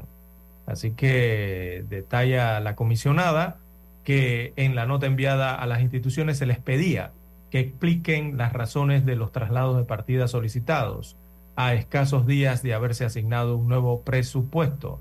Sin embargo, a pesar de haber sido entregadas las circulares, no hubo respuesta de ninguna de las instituciones, ni tampoco por parte del Ministerio de Economía y Finanzas, que es al final el que organiza, el que aprueba el presupuesto general del Estado y el que también tiene que ver con estos traslados de partidas en la Asamblea Nacional, eh, don Juan de Dios. Bueno, parece que en la Asamblea Legislativa hay molestias con el Ejecutivo y esto me supongo que viene esa piquiña o esa espinita desde eh, la asignación de fondos requeridos por el legislativo. Recordemos que el legislativo le hicieron un recorte de 58 millones de dólares a su presupuesto eh, en diciembre pasado. Y ahora salen con esta, con esta especie de, discusión ¿no? en, la, en la Comisión de Presupuesto de la Asamblea Nacional. Regularmente estos traslados de partidas se han dado, don Juan de Dios, en, toda la, en, cada año de cada presupuesto. Eh, todo esto se hace por acuerdos, ¿no? Entre las instituciones eh, y el MEF. Pero bueno, este año parece que los diputados pareciera estar, eh, estar molestos por algo, ¿no? Bien, 6.58 minutos de la mañana en todo el territorio nacional. Bueno, un asiático murió calcinado en medio de un incendio en un mini super ubicado en el sector de la Fula de San Miguelito. El cuerpo había sido amarrado y tenía golpes en la cabeza. Los fiscales de homicidio de San Miguelito, Julio Villarreal y Humberto Rodríguez señalaron que posiblemente el fuego habría sido provocado por personas que forzaron su entrada al mini super. Indicaron que se harán algunas pruebas científicas de fluidos que se recolectaron en la escena Además, revelaron que para ingresar al establecimiento forzaron una de las puertas. El incendio en el local se registró entre las 2 y 3 de la mañana de este martes y fue extinguido por los bomberos del área. Se sospecha que otro asiático está involucrado en este hecho de sangre, destaca la nota. Bien, son las 6 y 59 minutos, 40 segundos. Dani, vamos a hacer contacto con Washington de inmediato. Noticiero Omega Estéreo. El satélite indica que es momento de nuestra conexión. Desde Washington vía satélite y para Omega Estéreo de Panamá, buenos días América. Buenos días América, vía satélite desde Washington.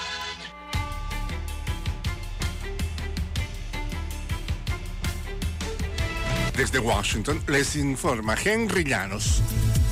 La policía de Nueva York desmanteló una banda que presuntamente se dedicaba a los robos empleando motocicletas. Nos informa Ángela González. Según la policía de Nueva York, se trata de migrantes difíciles de rastrear que operaban en un apartamento de vivienda pública en el Bronx, donde uno de ellos desocupaba las cuentas bancarias de las víctimas y luego enviaban los teléfonos a otros estados y a Colombia. Al menos 14 han sido implicados y 7 fueron arrestados, pero el presunto jefe de la banda, identificado como el venezolano de 30 años, Víctor Parra, sigue prófugo. El conductor de la moto ganaba 100 dólares por robo y el ladrón entre 300 y 600 dólares por teléfono. Según la policía, ya suman 147 víctimas. Ángela González, Nueva York. En un giro del guion inesperado, republicanos de la Cámara de Representantes no lograron aprobar un proceso de destitución del secretario de Seguridad Nacional, Alejandro Mayorkas, y tuvieron que abandonar una prioridad de alto perfil por ahora, después de que algunos legisladores conservadores se negaron a aceptar la maniobra de su partido. Finalmente, varios republicanos ignoraron la disciplina de partido y optaron por votar contra el juicio político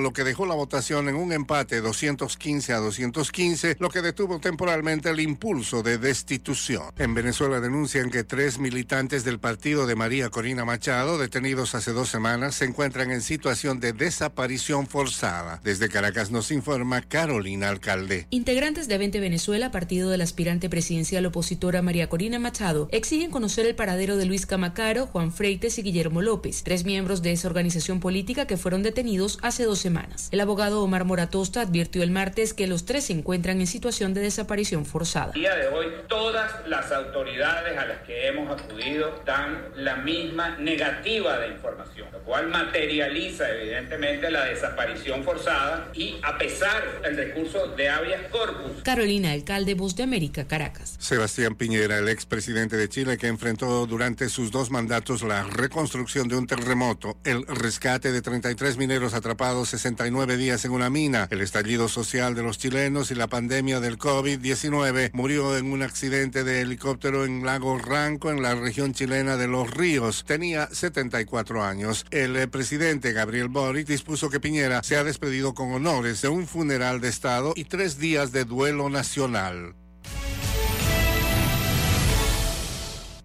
La polémica ley SB4, que ha sido ya retada ante tribunales por el gobierno federal, se divide en dos partes, una de las cuales entró en vigor este martes 6 de febrero. La SB4 de la tercera sesión especial que entra en vigor es un proyecto de ley contra el contrabando. Lo que hace es aumentar las penas por el tráfico de personas y la operación de una casa de tráfico. Norma bajo la que un policía de tener alguna sospecha puede detener un vehículo para revisarlo y solicitar documentos. De demostrarse que el transporte de los pasajeros es con fines de traficar migrantes o drogas, el proceso legal tendrá lugar ante un juez y los acusados se expondrán hasta una década en prisión con posibles agravantes. Yo creo que la gente que está aquí, independientemente de su estatus, está aquí por algo, trabajando, está por trabajar, por ganarse la vida honestamente, ya que en nuestros países, en otros países de su origen, pues no hay la oportunidad. Dispuesta a transportar mi gente, mis, mi familia y a otras personas aunque tenga que estar este, dispuesta a, estar con, en la corte o lo que sea. La ley intentó ser retada con el argumento de que algunos conductores pudieran ser víctimas de perfil racial e incluso que pudiera interrumpirse la operación normal del transporte que prestan vehículos particulares. Pese a ello, organizaciones desestiman su funcionalidad. Intenta aumentar y la visibilidad del, del tema migratorio en Texas, aunque no puede ser, en mi parecer, una solución que se ocupa para reducir el flujo de personas. La segunda parte de la ley estimada para entrar en vigor en marzo aún está en vilo, pues será un tribunal quien defina su legalidad, con lo que se podría bloquear la ley o retrasar su implementación. En marzo, entrará en vigor la SB 4 de la cuarta sesión especial y que crea un delito penal por ingresar ilegalmente al estado de Texas, además de agregar la opción de expulsión de regreso a México. México, por su parte, ha mostrado resistencia para ser receptor de los retornados, por lo que la disputa legal, además de tener impacto en Estados Unidos, tiene efectos diplomáticos con el país vecino. Laura Sepúlveda, Voz de América, Austin, Texas. Desde Washington, vía satélite. Y para Omega Estéreo de Panamá, hemos presentado Buenos Días, América. Buenos Días, América. Vía satélite. Desde Washington. Omega Estéreo, cadena nacional. Un accidente de tránsito que causes puede arruinar tu vida y el futuro de tu familia. Recuerda que por el daño que causes puedes perder tu libertad con graves consecuencias económicas, porque los seguros pagan hasta el monto de cobertura de la póliza, que en muchos casos no es suficiente para cubrir los daños y perjuicios causados. Panameño, goza tu carnaval responsablemente. Si tomas, no manejes. Evita el exceso de velocidad. Mensaje del licenciado Juan de Dios Hernández su abogado de confianza. Experto en todo tipo de accidentes. 6614-1445. Anótalo. 6614-1445. Cuando nadie creía en el FM estéreo, construimos el camino que seguirían todos los demás. Esta es la nueva generación en radio. El reto no ha sido fácil Gracias al talento, dedicación y esmero de nuestro equipo de profesionales, sumado a la confianza de nuestros distinguidos anunciantes y por supuesto, lo más importante, la fidelidad y preferencia de nuestros oyentes. Nos han convertido en la mejor cadena nacional en FM Stereo las 24 horas durante 43 años. Esta es la generación.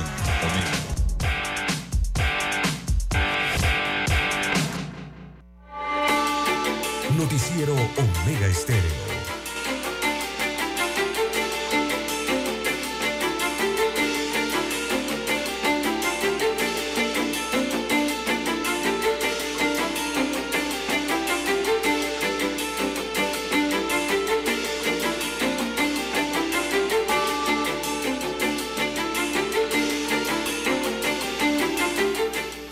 Bien, continuamos. ¿Qué hora tenemos ya, don César, en su reloj? 7, 7, 7, 7 minutos de la mañana en todo el territorio nacional. A esta hora. Tenemos que en medio de la controversia generada por la denuncia del expresidente Ricardo Martinelli ante la Asamblea Nacional, el presidente Laurentino Cortizo salió al paso a las acusaciones calificándolas como totalmente falsas durante una rueda de prensa. La denuncia de Martinelli presentada ayer martes ante la Secretaría General de la Asamblea Nacional implicaba directamente al presidente Cortizo Cohen y al vicepresidente José Gabriel Carrizo. Según Martinelli, ambos estarían buscando encarcelarlo con intenciones perjudiciales para su integridad. Las acciones emprendidas de Martinelli son luego de que la sala segunda de lo penal de la Corte Suprema de Justicia no le admitiera un recurso de casación que buscaba evitar la condena de 10 años más 8 meses por blanqueo de capitales, es decir, por un delito. En respuesta a estas acusaciones, el mandatario expresó enérgicamente que el expresidente sabe perfectamente que lo que ha denunciado es totalmente falso y él lo sabe. Cortizo Cohen no escatimó en palabras para rechazar la denuncia y subrayar la falta de veracidad en las afirmaciones de Martinelli. La denuncia de Martinelli, quien se presentó a la Asamblea acompañado de su equipo legal, llega además en medio de la campaña de cara a las elecciones eh, que iniciaron pues eh, el pasado 3 de febrero y que se va por 90 días. Porque puede ser parte de una campaña también, ¿no? Tengo conocimiento que hay personas que quieren ser testigos, protegidos y trabajan en la presidencia. En estos momentos tienen miedo por su vida porque me quieren matar, comentó Martinelli. Recordó que años atrás, cuando estuvo detenido, también trataron de matarlo en tres ocasiones. Las denuncias contra el presidente y su vicepresidente son analizadas ahora en la, en la Asamblea Nacional. Las declaraciones de Cortizo se hicieron durante un recorrido por la comarca Nove Buglé y la provincia de Chiriquí. Así que pues presentó ayer una denuncia a César. Eh, Martinelli dice que lo quieren matar. Pero hace rato yo vengo Pero, escuchando eso y sí, usted. eh, yo escucho eso hace más de 10 años. Eh, Desde la primera vez que lo metieron preso.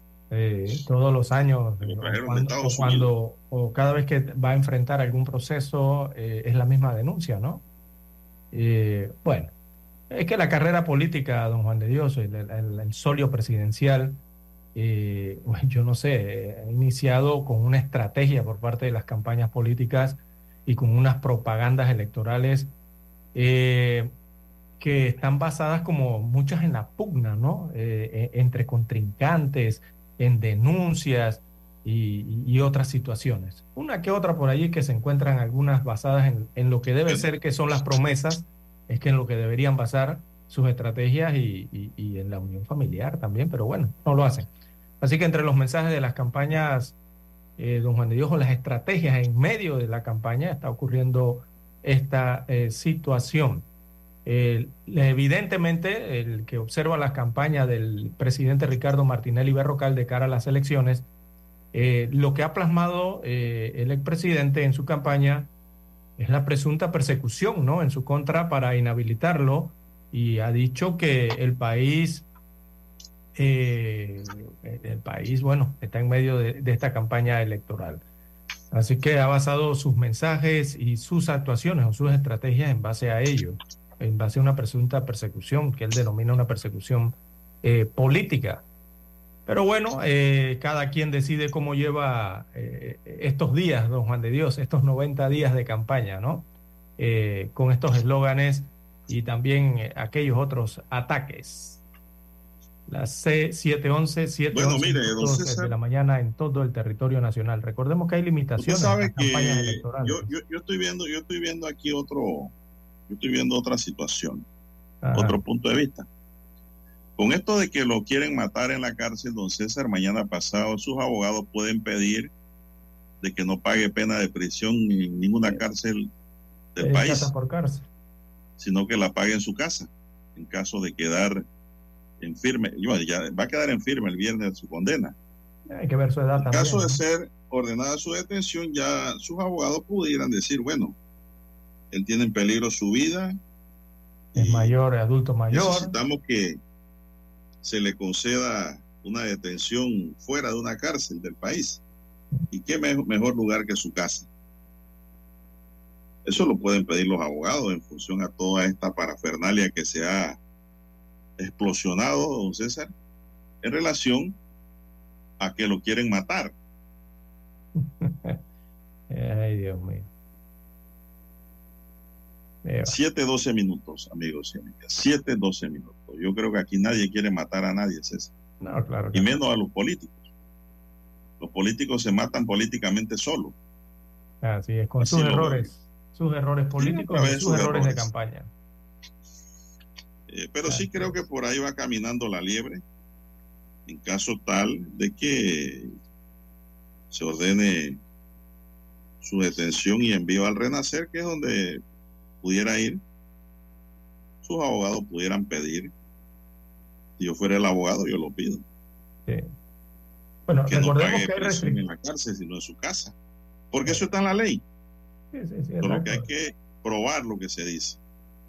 Los hechos tienen que ser probados y el juez decide. En medio de esta campaña se está registrando esto y recordemos que las campañas electorales eh, hay limitaciones, ¿verdad? Para los participantes o los candidatos, ¿no? Que aspiran a los cargos de elección, diversos cargos de elección, hay cierto tipo de limitaciones. Eh, y recordemos que hay otras restricciones, por ejemplo, en la prohibición de la propaganda sucia, también entendiendo por ella eh, la que ofende la dignidad humana o con la utilización de insultos Pero la hay un problema. utilización de incursiones en la vida privada, la discriminación y, don Juan de Dios, y aseveraciones de conductas ilegales que no se hayan dictaminado por los tribunales competentes. Así que también hay ciertas limitaciones eh, a estos mensajes que promuevan violencia o atenten contra las leyes durante el proceso del desarrollo, el desarrollo, perdón, del proceso electoral. Pero ahora, ahora todos están reclamando derecho a imagen, César. También la otra, ¿no? A la Y imagen personal. Lo que no, lo- lo- el, el Tribunal Electoral va a tener que agarrar esto con pinza y pronunciarse correctamente. Porque el, no derecho de imagen no es para todo el mundo. El derecho de imagen está eh, contemplado en el Código de la Familia y es para proteger la vida privada de las personas y la familia.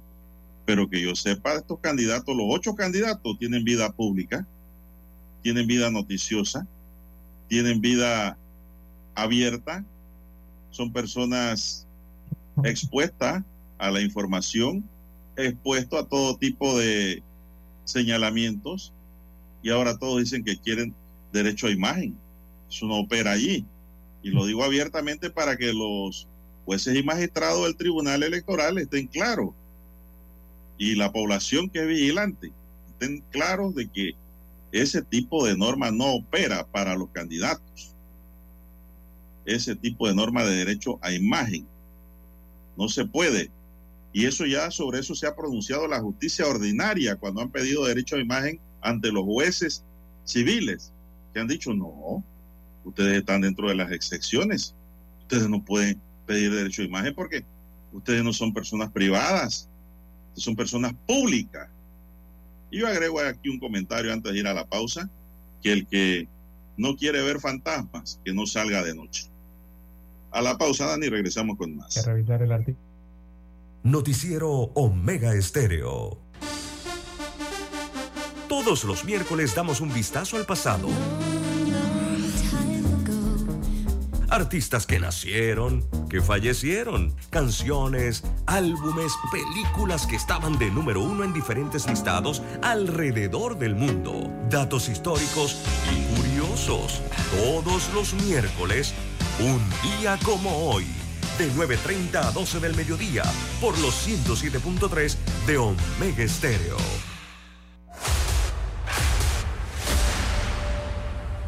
Desde los estudios de Omega Estéreo, establecemos contacto vía satélite con la voz de América.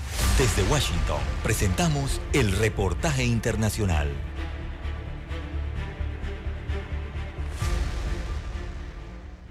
El enfrentamiento entre el presidente de Colombia, Gustavo Petro, y el fiscal general Francisco Barbosa, próximo a dejar el cargo, no cesa, al punto que Petro reiteró en su cuenta de la red social X que desde la fiscalía, que no tiene facultades para investigarlo, se está orquestando una ruptura institucional que tiene como objetivo acabar con su gobierno progresista. Desesperadamente sectores del narcotráfico, autores de delitos de lesa humanidad, políticos corruptos y sectores corruptos de la fiscalía buscan la salida del presidente del cargo elegido por el pueblo. Ante la denuncia desde el pacto histórico, movimiento político que llevó a Petro a la presidencia, el congresista Alejandro Toro anunció una demanda ante la Comisión Interamericana de Derechos Humanos por vulneraciones a los derechos del mandatario colombiano y principios democráticos en Colombia. Se ha presentado suspensión ilegal de funcionarios gubernamentales, investigaciones y allanamientos ilegales, presiones ilegales a testigos con el objetivo de incriminar al señor presidente, la criminalización de apoyos políticos, el uso de instituciones para la persecución política. No obstante, desde la oposición, el senador David Luna criticó fuertemente las denuncias de Petro y le pidió no polarizar más al país. Presidente, nadie está interesado en tumbarlo, como usted dice. Acá queremos que en democracia usted termine su gobierno y en democracia seguramente haya alternancia. En medio de la polémica, diversos sectores, entre ellos la Iglesia Católica, han pedido una mesa de diálogo entre los líderes políticos del país que ponga fin a los enfrentamientos y a la polarización y en cambio fortalezca la unidad y el bien común de los colombianos. Manuel Arias Naranjo, Voz de América, Bogotá, Colombia. Escucharon vía satélite desde Washington el reportaje internacional. Omega Estéreo, cadena nacional. Dale check, check, check. Willy, Willy, Willy. Willy alcalde. Willy alcalde. A la city. A la city. Willy alcalde. Willy alcalde. A la city. El cambio para la city. Pa' que la bella también viva pretty. Willy, Willy, Willy. Y se suma casis. Decora mi gente. Está el cambio para ti. El cambio para toda la city. La city pa' Cora. Juan Diego Gonzalillo. Sumando comercio y cultura. Frencillo. A cambiar la ciudad. Con Willy Casis vamos a mejorar. Willy, alcalde, Casís, vicealcalde. Anuncio político pagado. Noticiero Omega Estéreo.